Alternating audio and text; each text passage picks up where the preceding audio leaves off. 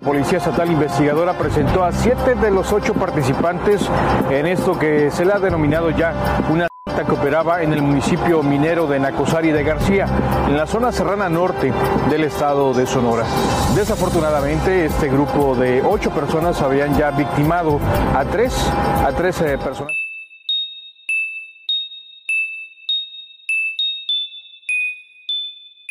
Estás escuchando Perfil Criminal con Tania Mino.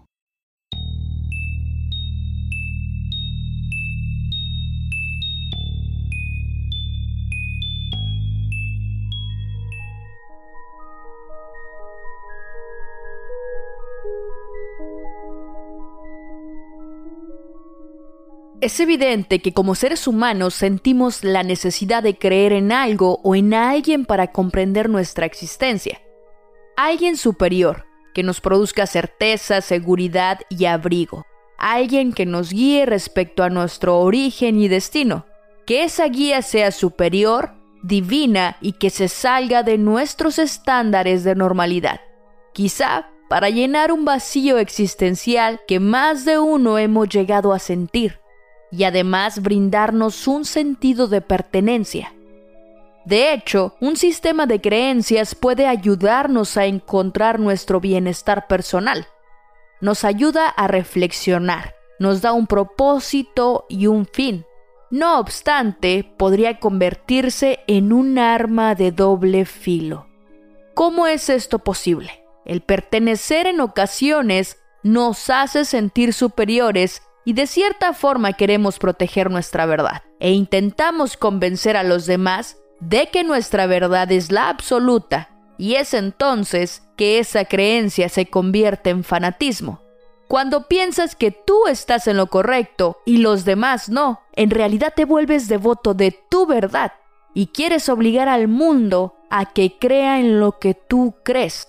Les cuento todo esto para ponerlos en contexto. En México existe un culto a la Santa Muerte.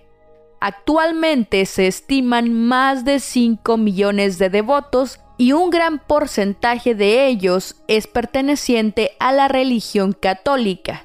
La Santa Muerte es la representación física de la transición que ocurre entre dejar la vida y formar parte del mundo de los muertos. Es llamada también como la flaca, la niña bonita, la señora, la niña blanca o la santísima. Se le representa como un esqueleto vestido con una túnica oscura que le cubre desde la cabeza hasta los pies.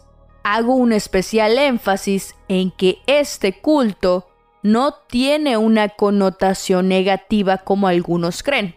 Los devotos suelen colocarle un altar con ofrendas de todo tipo dulces, cigarros, whisky, etc. Le rezan, piden o agradecen favores, prometiéndole amor y entrega. La fe y creencias divinas son muy loables y respetables. No obstante, a lo largo de nuestra historia, han existido personas que llevan su devoción y fanatismo a niveles extremos. Tal es el caso de Silvia Meraz Moreno, una mujer que llevó su culto a la Santa Muerte a escenarios inhumanos e inimaginables, formando la conocida secta de Nakosari. Bienvenidos al noveno episodio de la segunda temporada de Perfil Criminal.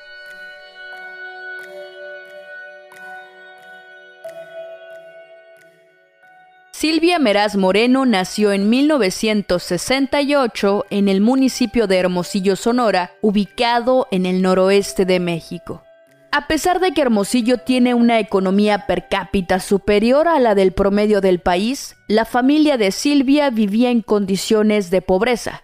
Cuando ella tenía 16 años, en 1984, quedó embarazada y tuvo a su primer hijo, de nombre Ramón Omar Palacios Meraz, en el poblado Miguel Alemán, a 60 kilómetros de la ciudad de Hermosillo.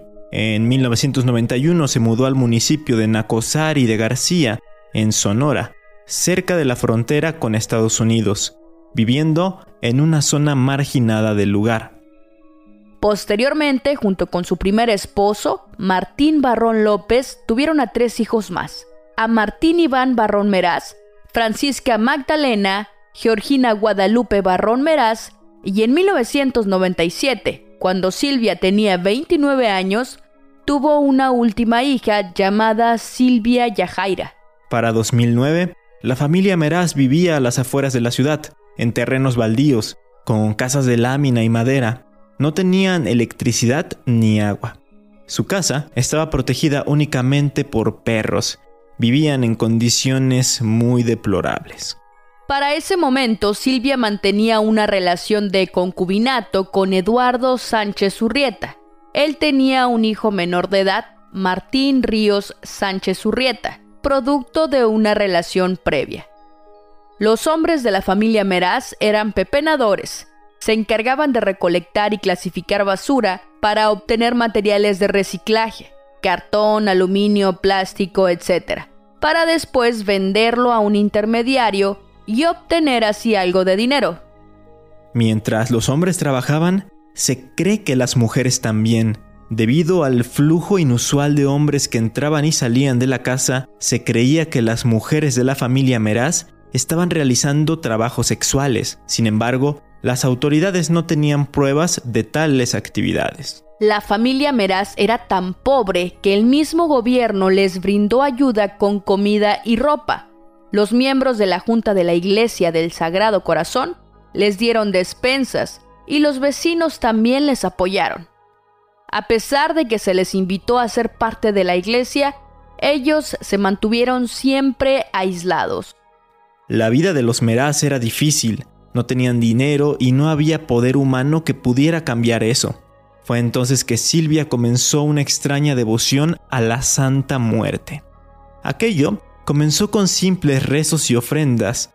Después colocó un altar en su casa con un gran cuadro de la Santa Muerte.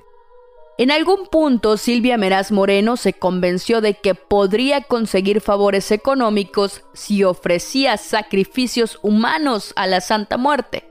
Convenció a su familia de que la Santa Muerte los ayudaría a encontrar dinero para robar y los bendeciría con buena salud. Obsesionada por estas ideas delirantes, persuadió a siete miembros de su familia, entre los que se encontraban cuatro de sus cinco hijos, Ramón Omar, Francisca Magdalena, Georgina Guadalupe y Silvia Yajaira, de tan solo 15 años. También estaba su padre Cipriano Meraz, su concubino Eduardo Sánchez y su nuera Zoila Ada Santa Cruz. Silvia ejercía mucho poder sobre su familia. Vivían en un sistema matriarcal en donde ella profesaba un auténtico poder de liderazgo, algo común en otros líderes de cultos sectarios. La primera víctima del culto fue una mujer de 55 años llamada Cleotilde Romero Pacheco, quien era amiga de Silvia. Cleotilde solo vivía con su esposo. Era vecina de la localidad y se dedicaba a vender paletas de hielo en un carrito. La noche del 6 de diciembre, Silvia atrajo con engaños a Cleotilde a su casa. Una vez dentro, Silvia buscó el momento preciso para atacar. Le dijo a Cleotilde que recogiera un billete de 20 pesos mexicanos, equivalente a un dólar, que estaba en el suelo. Cuando ésta se agachó, la atacó con un hacha y la hundió en su cuello tres veces. La decapitó. Después de su muerte, la apuñaló en el abdomen, recolectó su sangre y la ofrendó al altar para así obtener protección por parte de la Santa Muerte. Los familiares intentaron quemar el cadáver, pero fue muy complicado. Así que Cipriano, el padre de Silvia, buscó un lugar para enterrar el cuerpo. Encontró un sitio en una colina y cavó un hoyo. Cipriano y una de las hijas de Silvia enterraron el cadáver decapitado cerca de la casa. El esposo de Clotilde, con ayuda de algunos vecinos, inició una búsqueda, pero no había ninguna pista que aludiera a su desaparición y ella simplemente no apareció. Así que los vecinos concluyeron que Clotilde quizás se había ido con otro hombre. La búsqueda se detuvo. Hasta este punto de la historia, Silvia era quien había ultimado a Clotilde y sus familiares le ayudaron con la desaparición del cuerpo. Pero, ¿cómo logró que estos le creyeran fielmente?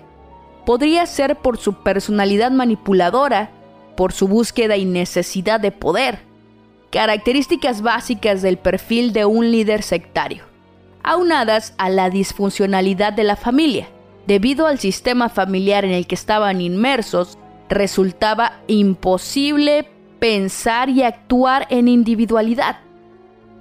La pobreza extrema, la marginalidad en la que vivían y la personalidad de Silvia como representante de la familia pudo haber creado una dependencia hacia su madre.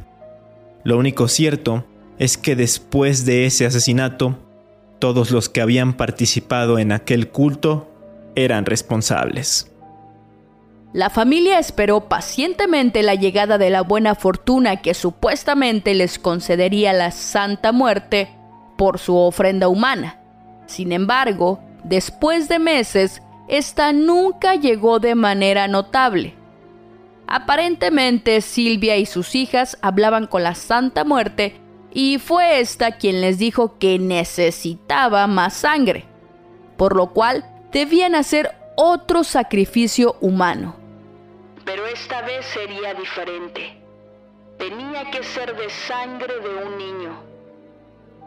Omar, el hijo de Silvia, era el encargado de conseguir a un niño para el ritual. El 23 de julio de 2010, Omar raptó a Martín Ríos, apodado Tete, de solamente 10 años. El niño se fue voluntariamente con Omar, pues éste lo conocía. Era hijo de la pareja de Silvia, Eduardo Sánchez. Esa noche, los Meraz habían preparado todo a las afueras de su casa y montaron un altar improvisado con un gran cuadro de la Santa Muerte. Emborracharon al niño con la idea de no causarle dolor a Tete. Lo embriagaron tanto que el pobre Tete quedó inconsciente.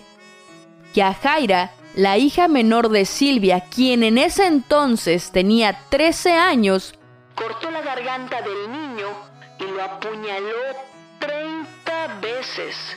Cortaron sus muñecas, lo degollaron y esparcieron su sangre alrededor del altar. Los Meraz le pidieron a la Santa Muerte que los protegiera los bendijera con buena salud y les dijera dónde había dinero que pudieran robar. Después llevaron el cuerpo del niño a un arroyo cercano y lo dejaron ahí.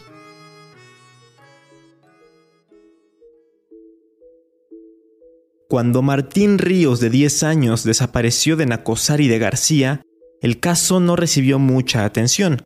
Su madre y su novio le dijeron a la policía estatal que sus amigos le habían dicho que lo habían visto mendigar en las calles de un municipio, y ella prometió ir a buscarlo. Sin embargo, no lo encontró e informó a la policía. Las autoridades nunca dieron el seguimiento adecuado, ya que supuestamente no tenían razones para sospechar de una desaparición forzada u homicidio.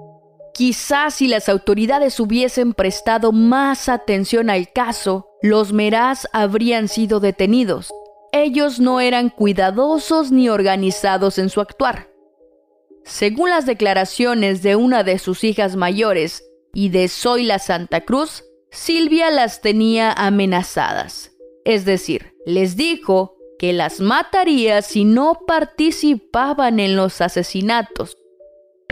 No, yo nada más hacía lo que ella me ordenaba porque tenía miedo porque ella nos amenazaba que nos iba a matar, nos amenazaba, a las tres nos amenazó y todo lo hicimos, yo lo hice por mí. Ella me contó a mí que ella había matado a mi me tenía amenazada a mí que a mí también me iba a matar. La última de las víctimas fue Jesús Octavio Martínez Yáñez, otro niño de 10 años, hijo de Iván Martínez Barrón Meraz, por lo tanto, nieto de Silvia. Él fue ultimado a principios de marzo del 2012, con el mismo modus operandi de TT. Lo embriagaron hasta dejarlo inconsciente e hicieron el mismo ritual con la sangre. Esperaron a que la víctima se desangrara y recogieron la sangre con un recipiente para después esparcirlo en el altar. Lo único diferente fue que los Meraz no quisieron dejar el cuerpo en la intemperie como en la anterior. Eduardo cavó un agujero en la casa y arrojaron el cuerpo, cubriéndolo con tierra. Lo llenaron de concreto para evitar el olor a descomposición. Nuevamente, los Meraz esperaban que su sacrificio rindiera frutos. Las investigaciones comenzaron una vez que se presentó la denuncia por la desaparición de Jesús Martínez. La primera línea de investigación fue que el menor pudo haber sido sustraído por una red de trata, ya que según algunos testigos lo habían visto pidiendo limosna cerca de la frontera con Arizona. Pero esta hipótesis se descartó. Las cosas empezaron a parecer sospechosas con relación a la familia Meraz. Ambos niños eran visitantes frecuentes en la casa de la abuela del niño Jesús, Silvia Meraz, quien era líder local de la Santa Muerte. Después de la investigación, a finales de marzo del 2012, se logró asociar a la familia Meraz con este crimen, siendo encontrado el cadáver del niño Jesús Martínez debajo del suelo de la recámara de la hija menor de Silvia. ¿Qué hicieron? Pues mataron un, chama- un chamaquito y una señora y dos chamaquitos y una señora. ¿Cómo se llama su mamá? Silvia Meraz Moreno. ¿Ella les dijo que le iban a matar? No, o sea, no me he dicho, pero me di cuenta ya con el último chamaquito que mataron. Sí. Me ¿Y por- quién lo mataba directamente? O sea, mi mamá mandaba a matar eso, según eso, todo eso. Pues no sé, por la muerte esa que, según, por la que le pedía la muerte, todo eso. ¿Pero quién los mataba directamente? ¿Quién? Pues ella y mi hermana y, y la, y la mi hermana menor, la más chiquita, también, también mató uno, dice. ¿Cómo lo mataban? Mande. ¿Cómo lo mataban? Pues no sé, la mera verdad nunca me platicaron, pero sí, ellas fueron la... la culpa. Pues según la muerte le pedía que en el bush le lo mataran, que en el bush la degollaran. ¿Y cómo los pedía? ¿Cómo elegían, ¿Cómo elegían al niño? A la, A la víctima. a la víctima, a la, a la cotile. Ajá. Y, a la, y al otro chamaquito, chamaquito es el hijo de él, del muchacho que está aquí, el matado Tete. Y luego ya el Jesucito, que fue, mi- como lo quería mucho como sobrino, me lo embroncaron a mí también, pero yo no tuve que ver nada en esa, en esa bronca. ¿Quién hablaba con la Santa Muerte? Mande. ¿Quién hablaba con la Santa Muerte? Mi mamá y mis hermanos. ¿Y qué le pedían? No, que muchas cosas que, a que, que le pedía a un chamaquito, le pedía a una señora de, de cosas así. Los otros dos cuerpos fueron encontrados en un área despoblada que se ubica en el noreste de la ciudad de Nacosari y es aledaña a la casa de Silvia.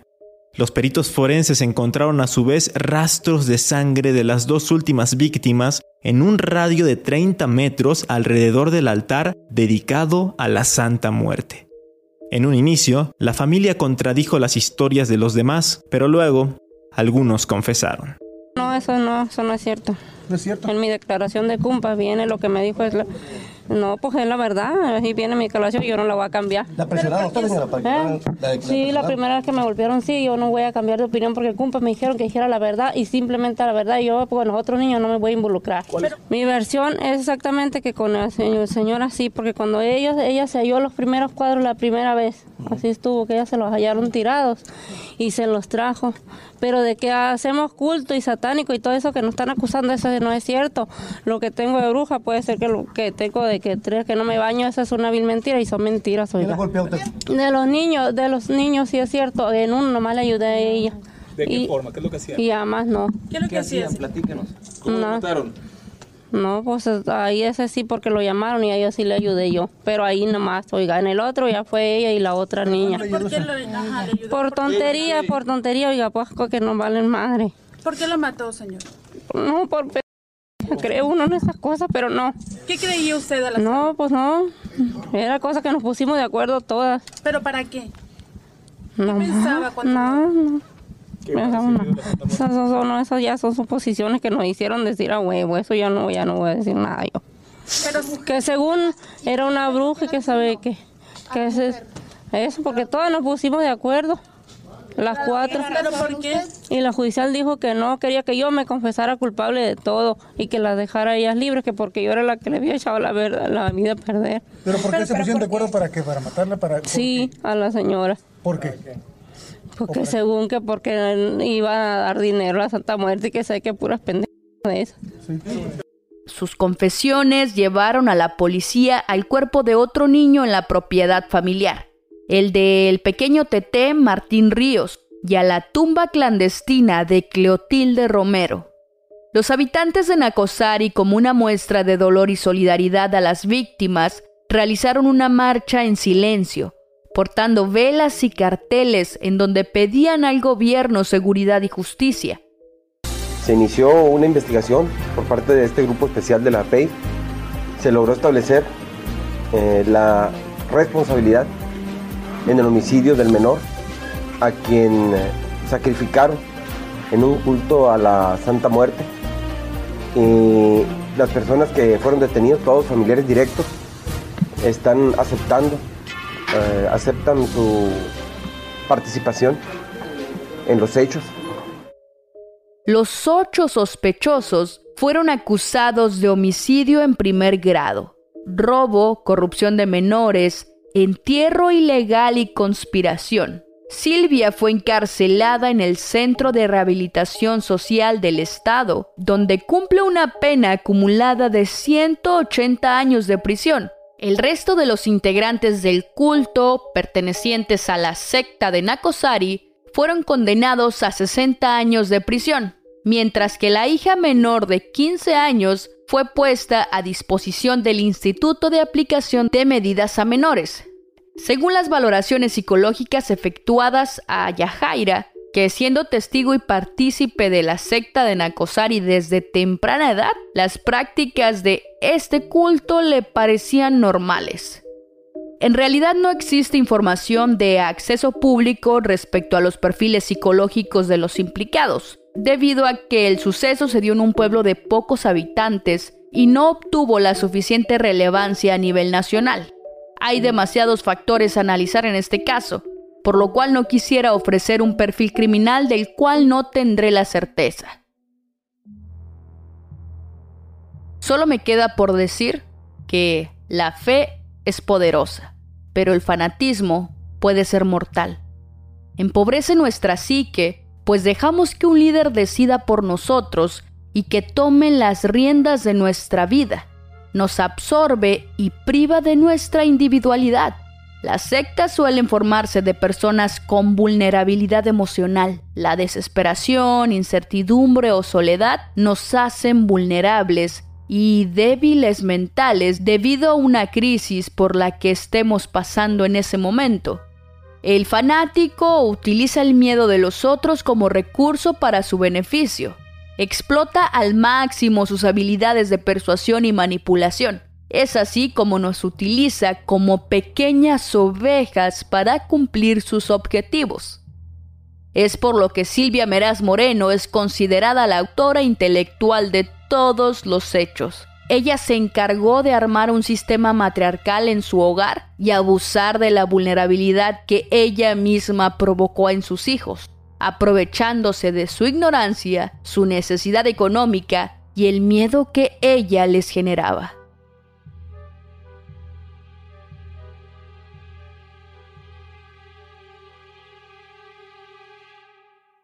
Muchísimas gracias por escuchar hasta el final y agradezco infinitamente a Ismael del podcast Leyenda Urbana MX por tan valiosa colaboración. Disculpen la ausencia, sucede que tuve ciertos inconvenientes con mi salud, pero ya me encuentro mejor y dispuesta a dar el 100% en este podcast que disfruto tanto. Antes de despedirme quisiera dejar un par de saludos.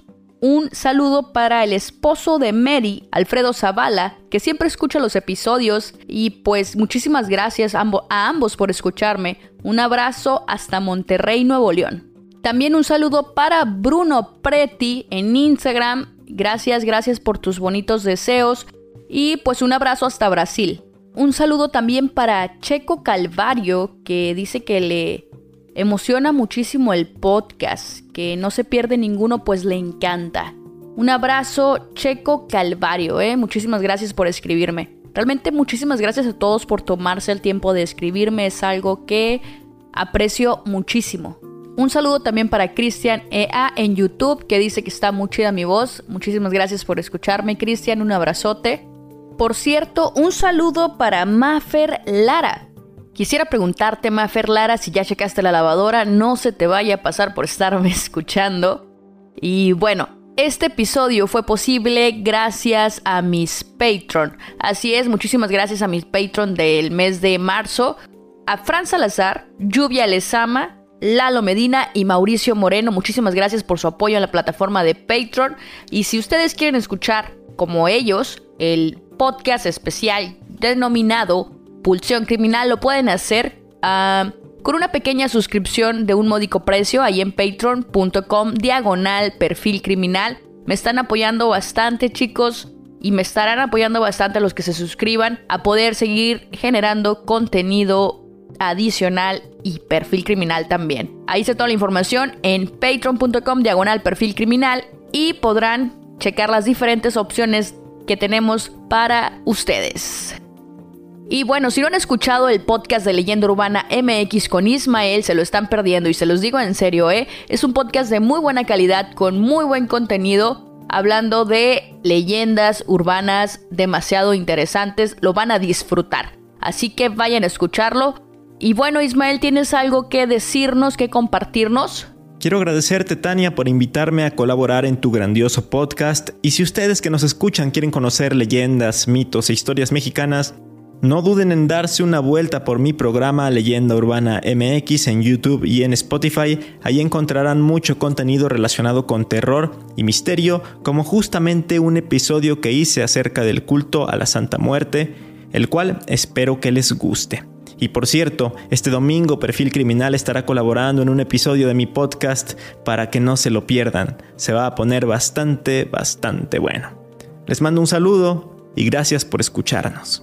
Muchísimas gracias a ti, Ismael, por colaborar en este episodio y también por invitarme a tu podcast. No se olviden de escuchar el episodio en colaboración disponible el 18 de abril, este 18 de abril que cae en día domingo, disponible en todas las plataformas. Y pues nada chicos, esto fue todo. Mi nombre es Tania Mino, esto fue Perfil Criminal y nos escuchamos la próxima semana.